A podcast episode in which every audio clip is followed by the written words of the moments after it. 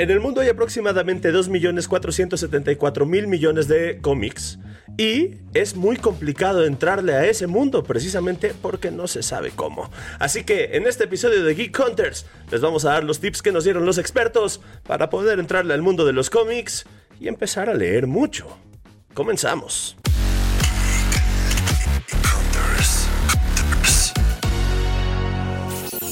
En 2024 debemos de elegir otra canción para empezar. Sí, no sé cuál vamos a Yo escoger creo, ahora. porque ya los Venga Boys ya no está chido. Algo- Nunca estuvieron. Bueno, vamos a empezar con este episodio este, de cómo entrarle a los cómics, porque nos ha llamado mucho la atención, ¿no? Hemos estado como que muy interesados en empezar a leer cómics. A mí me parece un mundo súper interesante. Desde hace mucho tengo ganas de saber qué onda, pero me parecía muy complicado, muy apabullante. Uno no sabe por dónde empezar. Abrumador. Ajá. Y además como que son cosas tan específicas que sientes que si llegas eh, vas a estar como atrás de todos y no vas a saber qué hacer y solo vas a quedar como Sí, estúpida. Perdidísimo. Estamos perdidas. Perdidas, perdidas, perdidas. Sí, la verdad es que es algo súper interesante porque creo que combina varias cosas que nos gustan, o sea, las ilustraciones, la, na- la narrativa propia de la literatura, entonces creo que eso lo conjunta Yo iba a decir dibujitos, ajá. Uy, Dibujitos y superhéroes, y Omar. Oh, El sí. arte. Esto, esto es cómic. Es arte. Pero eh, quiero que platiquemos un poco sobre la experiencia, porque al final creo que como somos este, nuevos también en esta cuestión del- de la temática del cómic, queríamos un poquito aprender cómo, cómo entrarle, o sea, tal cual, ¿no? Al, al- a, este mundo. Y entonces fuimos a una, eh, a hacer un scouting, dirían por ahí, dirían en el, en el bagaje de, de- de la producción. Para, que ustedes no hagan el ridículo, lo hicimos nosotros. Nice. justo para conocer un poco cómo entrarle, que los expertos nos dieran sus, recomendaciones y sus, eh, sus tips para que nosotros pudiéramos tener una- un mejor acercamiento a este mundo de los cómics. Sí, precisamente, porque sí hay mucho. Entonces, dicen los expertos que el tip principal es leer miniseries. Y yo creo que ahí tienen un punto muy grande, porque al final que los cómics están en circulación desde los 20, 40, entonces es... Del siglo Sí, del siglo pasado. Ajá. De hace 10 Sí, años. o sea, no, no es como algo muy sencillo al que puedas llegar nada más así como de, ah, sí, deme este y ya, ¿no? O sea, la verdad es que sí tienes que darte tu pequeña este, investigación previa para poder llegar y saber este, en la tienda qué es lo que quieres comprar, ¿no? Y la verdad esta idea de comprar miniseries no se me hace nada descabellada, sobre todo si apenas eres una persona que le va a entrar a este mundo. Yo creo que el asunto es que cuando le entras a algo que ya está empezado, es como cuando llegas a la película medias. ¡Ya llegué! ¡Ludoviquito! Eso lo iba a gritar yo. O sea, le puedes agarrar la onda, pero no vas a saber bien qué pasó y probablemente eso te desanime. Entonces, a mí sí me parece muy bueno que, aunque traen ciertas referencias y cierta historia que tienes medio que adivinar o llenar esos huecos con tu conocimiento previo, eh, sí, sí empiezas como de cero un poquito y eso ayuda a que empieces a conocer. Sí, puede ser un poco, como decíamos al principio, apabullante, pero también yo les voy a recomendar que suelten, no quieran tener la experiencia, o sea, bueno, no la historia completa de cualquier personaje, se me ocurre, por ejemplo, Spider-Man. Ya Spider-Man sabemos todo lo que pasó con el tío Ben, que esto, que el otro. Ya no nos Spoiler van a alert. Ah, spoiler- sí, spoiler alert por dado caso de que no lo vean, no, no sepan nada de Spider-Man. Pero pues ya los cómics van a venir avanzados, ¿no? Entonces, pues ya un poco suelten, digan, bueno, no necesito leer todo eso desde el principio, me voy a concentrar en una historia en específico. Yo aquí les recomiendo, la verdad es que una de las grandes miniseries que no la pude empezar porque no encontramos el, el- el episodio 1, la edición 1 es The Last Running de las Tortugas Ninja. La verdad es que es una historia que me llama mucho la atención de cómo está siguiendo Rafael su vida después de que, spoiler alert, sus hermanos se murieron. Entonces, pues, este, esas son las, las series. Nosotros compramos miniseries. Entonces, eh, toda esta mesa está armada con miniseries. Paso número dos de lo que nos dijeron es que eh, se dividen en tres grandes ramas, que sería Marvel, DC eh, e independientes. Entonces, un poco puede, eso puede ser algo que, que determine tu decisión. Si te gusta más el estilo de Marvel o el de DC o quieres algo que no sea tan comercial y que traiga historias diferentes. Ahí también dentro de ese mundo creo que puedes encontrar muchas cosas. Ahora nos dijeron y esto es, vale la pena decirlo en cámara y para que lo sepan ustedes, que Marvel y DC no están en su mejor momento. ¡Wow! No puedo creerlo. No me lo esperaba. ¡Qué impactante noticia! Yo creo que a nadie sorprende esa información. Pero en cómics, en- bu- bueno, sí, Bueno. porque en películas, tampoco, en ¿eh? películas y en series. También han pasado cositas en, eh, Sí. en ambas productor- este, Sí. productoras audiovisuales han pasado cositas y al parecer está eh, pasando lo mismo en su casa editorial. Yo creo que si se te está desmoronando un lado de la casa, el otro no está tan estable, ¿no? Seguramente. Pienso. No, es que no pueden andar así poniéndole Sí. atención a todos lados. No, pues no, ya no está el señor Stanley. Ay, en paz descanse. Un besote hasta allá, dices. Un besote hasta el cielo. No, ese, ese fue besotote nada más. Oigan, pero también creo que es algo súper importante que elijamos, si le vamos a entrar a este, a este mundo, que elijamos un personaje que ya conozcamos. Y a partir de ahí, elegir el número uno de esta variedad de historias. Porque al final creo que eso también es uno de los puntos este, pues, positivos de los cómics. No solamente siguen una sola línea narrativa, digamos, pero te, te puedes encontrar de que si Spider-Man en, en- en este, en un universo alterno, o a Batman este, ya contando a partir de cierto, este, cierto punto en su historia. Entonces, mientras sea el número uno y sea un personaje que a ustedes les guste, creo que esa puede ser una parte muy, este, muy importante para que ustedes entren a esta cuestión eh, de, de los cómics. Creo que eso ayuda a lo mismo que comentaba hace un tantito, que es que si ya de por sí te gusta el personaje, es muy probable que te guste ver una historia de él en otra faceta o en otro punto de lo que has visto. O sea, como que si te gusta Batman, las películas, quizá no sabes mucho de los cómics, pero es un personaje del que sabes algo, que te emociona, te apasiona, y de ahí puede surgir este amor que uno espera que, que- que suceda. Sí. Y además las historias están bien interesantes, por lo menos en los que nosotros investigamos, o bueno, de los que compramos y estuvimos este, leyendo, las historias están bastante este, intensas, dramáticas, entonces sí es una cuestión muy distinta a la, este, a la narración de una película o de este, una serie de televisión. A mí me sorprendió para bien. Creo que esperaba algo bueno, no fue no esperaba nada de ustedes y aún así lograron decepcionarme, pero me gustó mucho más de lo que esperaba. Órale. Me sorprendió. Sí, la verdad a mí también.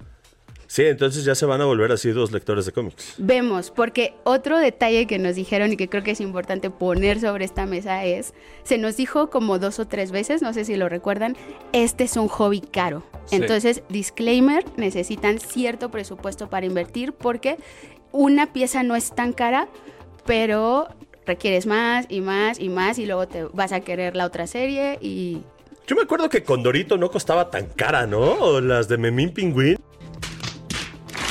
¿qué tienes? 203 Como- años. Bueno, se tiene, sí.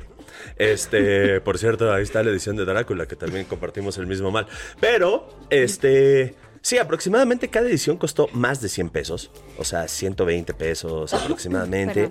Este, entonces sí. Además hay otros que son más caros dentro Sí. del mismo rango de los nuevos. O sea, estos son como el punto medio de precio, pero había más caros. Y, pero también dependiendo de eso, pues puede ser una inversión, ¿no? También nos dijeron que hay muchísima reventa, muchísima. Yo En- no sé si nuestros amigos de Cuéntame de Economía estarían de acuerdo con que esto es una inversión. Saludos a todos, pero, No lo sé. pero ahí nos dijeron. Ahí nos dijeron, ¿sabes qué? Yo, o sea, incluso, incluso hubo un momento en el que dijeron, llévate esta serie porque mucha gente la ha estado buscando y este la puedes revender en cualquier momento. Entonces, son los últimos que nos quedan. Obviamente no nos los llevamos porque no nos llamó la atención. What? You gotta be kidding me! Pero, este, sí hay momentos a lo mejor en los que puede, digo, ya sabemos que el Action Comics, este, número uno se vende en cantidades espectaculares.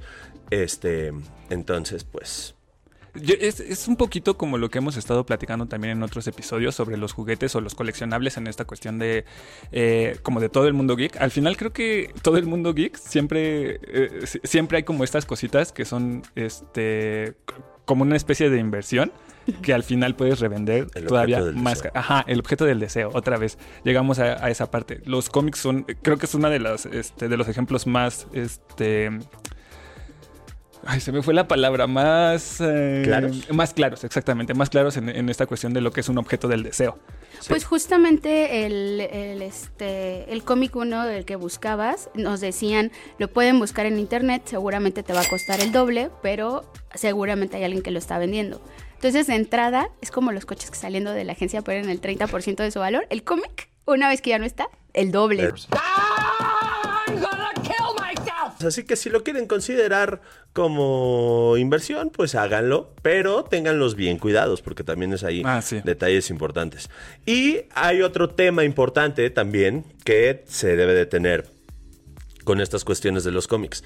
Si ya no agarraron una serie que les llama la atención, o sea, si ya dicen, ay, la verdad es que esta historia yo la quería leer y ya no encontré el cómic ni uno, ni dos, ni tres, ni cuatro, pueden comprar las versiones completas, o sea, pueden comprar toda la serie, va a salir un poco más cara, así aproximadamente unos dos mil, tres mil pesos. Es una edición que ya se encuentra con una pastadura, que ya se encuentran como libros.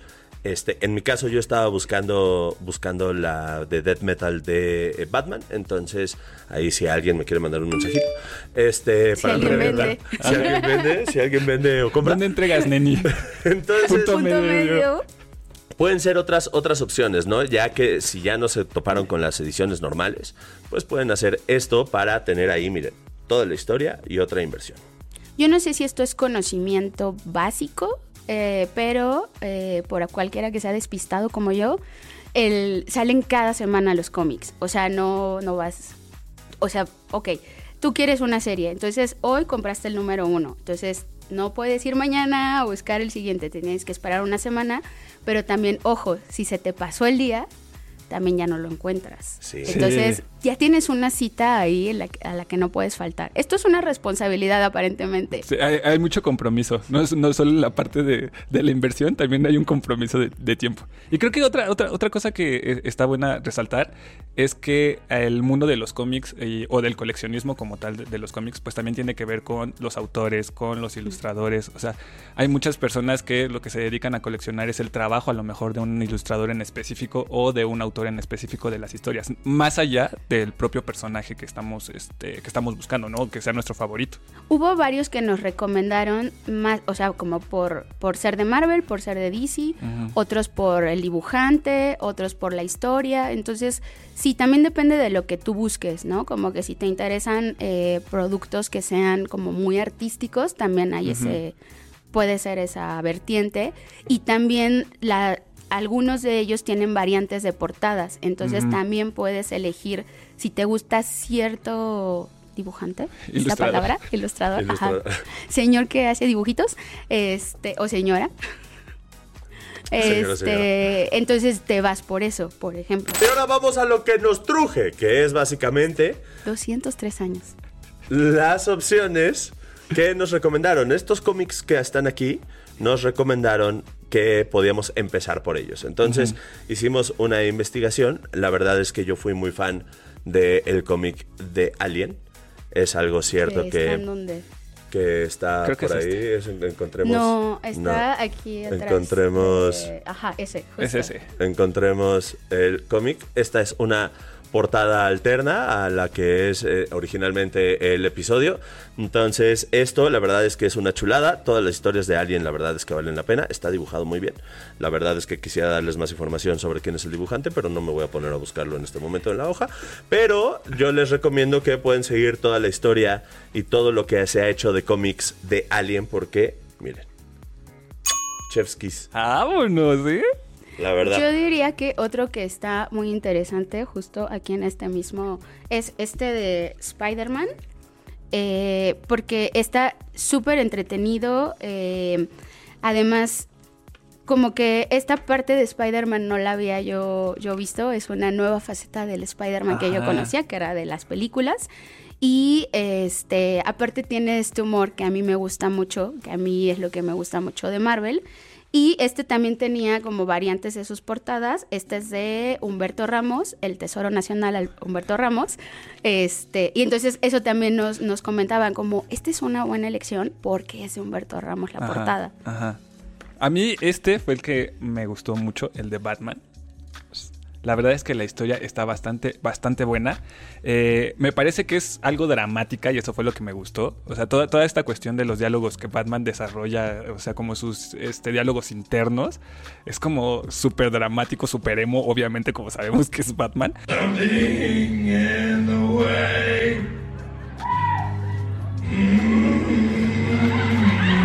Pero está padre todo este todo el, el, planteamiento de la historia, porque obviamente no, o sea, a pesar de que es un número uno, no es una historia como de origen del, del, del, personaje, sino que más bien ya da por hecho que conocemos al personaje, que ya sabemos por qué se convirtió este, en Batman. Y entonces e, ese pequeño como o sea, como que como partir desde un punto en específico y que no sea de, de la historia de origen del, del, personaje, eso fue lo que llamó mi atención. Y además toda la cuestión del, eh, de las ilustraciones, la propia narrativa y el propio problema que plantean en este número uno está bastante, bastante bueno. ¿No te pasó que leíste todo así? Como que... Sí. Oh, Batman, sí. I'm Batman. Yo de verdad que a mitad del cómic dije, ay, ¿por qué estoy teniendo yo efectos especiales en mi cabeza? ¿Eso a mitad del cómic fue antes o después de toda la publicidad que está en medio ah, de Eso lo odié. Punto sí. malo. No, Área para, de oportunidad. Para Marvel. Sí, no, para Marvel. Horrible. Es sí. que estás leyendo las, este, la historia del, Sí, del bonito está. episodio. Ah, bueno, yo quiero destacar de ese que trae jueguito como, como el que venía en el cereal. Amé. Pero, por ejemplo, están así, literalmente, están hojeando su historieta. Creo que el de- Ahí está muy bonito Ajá. la, la, la Y historieta. está súper metido en la Ajá, historia. Y la narración y todo, y está súper metido en la historia, y de pronto, ¡pum! ¡Pum! Comercial. Comercial de los X-Men. Ajá, sí. Y luego a dos páginas. En este por lo menos fue, a- fue hubo, solo a una. hubo uno de algunos de los independientes que to- se tomaron la molestia de poner toda la historia y al final como cuatro páginas Ajá. de anuncios. Lo cual a mí me encantó. Sí, es como cuando te ponen el anuncio en YouTube antes o después y no a media conversación. Incluso la edición de Black Science, que la tienes ahí, Omar, eh, en la parte de atrás es donde vienen también eh, ilustraciones Ajá. diferentes, o sea, como que todo lo, van- lo, lo mandaron para atrás. Entonces, sí, sí, un poco anticlimático, pero sí, es también como que no te pierdas esto, compra algo más de nosotros. es una, es una gran costumbre, porque sí, este, la verdad es que eso, eso ha acompañado al mundo de los cómics desde hace mucho. Yo quería preguntarles sobre los independientes. O sea, al final estuvimos leyendo pues también este, las dos casas que, que habíamos mencionado, DC y Marvel. Pero este fue otro que eh, al final se eligió por, por el estilo de la portada. Así o sea, es. por el estilo de la, de la ilustración, porque pues al final no sabíamos absolutamente nada de, este, del personaje. Y pues ya ojeándolo, quiero que me cuenten un poquito sobre sus este, Impresiones. impresiones, porque yo tengo una, una opinión Tengo sobre una opinión ese. fuerte. Mira, la verdad es que Sawa and the Belly of the Beast es... Sí está, la verdad es que está muy bonito, o sea, la ilustración se ve espectacular, fue lo que a mí me llamó la atención. Este, pero la historia un poco entre sus pocas páginas, porque sí debo, o sea, Sí, debo sí decir que es el que menos tiene, la historia como que no te lleva a ningún lado. Entonces es como, ok, sí, me estás diciendo que necesito comprar el episodio 2, pero, bueno, el, el- el capítulo 2, pero, pero, no sé si me quedé con la duda suficiente para saber si llegar al 2. O sea, eso me pasó particularmente con ese, le tenía mucha esperanza, la verdad. Sí, o sea, no sé si, si a ustedes les pasó con los demás, pero la mayoría terminaba en un punto en el que dices, necesito saber qué es lo que sucede en el siguiente punto. Digo, en el siguiente, en el siguiente cómic. Porque si eran historias de que así, están a dos de agarrarse a golpes, y es así como de, ah, espera nuestro próximo episodio. ¿Qué? Y justo este, estoy completamente de acuerdo contigo. O sea, la historia se me hizo lenta, hubo un planteamiento bastante lento, y al final llegamos a, Así de, ah, Así ok. de, Ah, ¿quieres, ajá, ¿quieres saber más sobre este personaje? Y yo, "Mm, No tanto. No lo sé.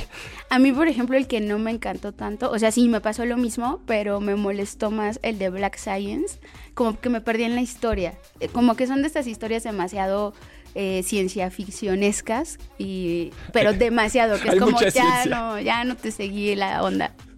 Necesito más detalle. Sí, es lo que es lo que puede pasar. Por eso también prueben. O sea, vayan viendo qué ediciones les gustan, qué no. La verdad es que si le quieren dar la oportunidad a una, a una serie, háganlo. Si de plano el primer episodio no les gustó, pues yo creo que Pues ya saben, reventa. Sí.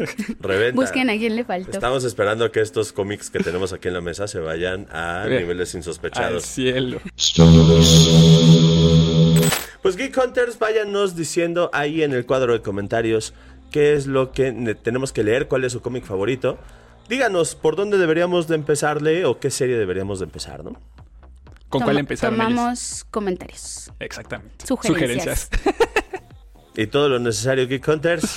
Nos escuchamos la próxima semana con un episodio más. Feliz 2024. Nos vemos. Adiós.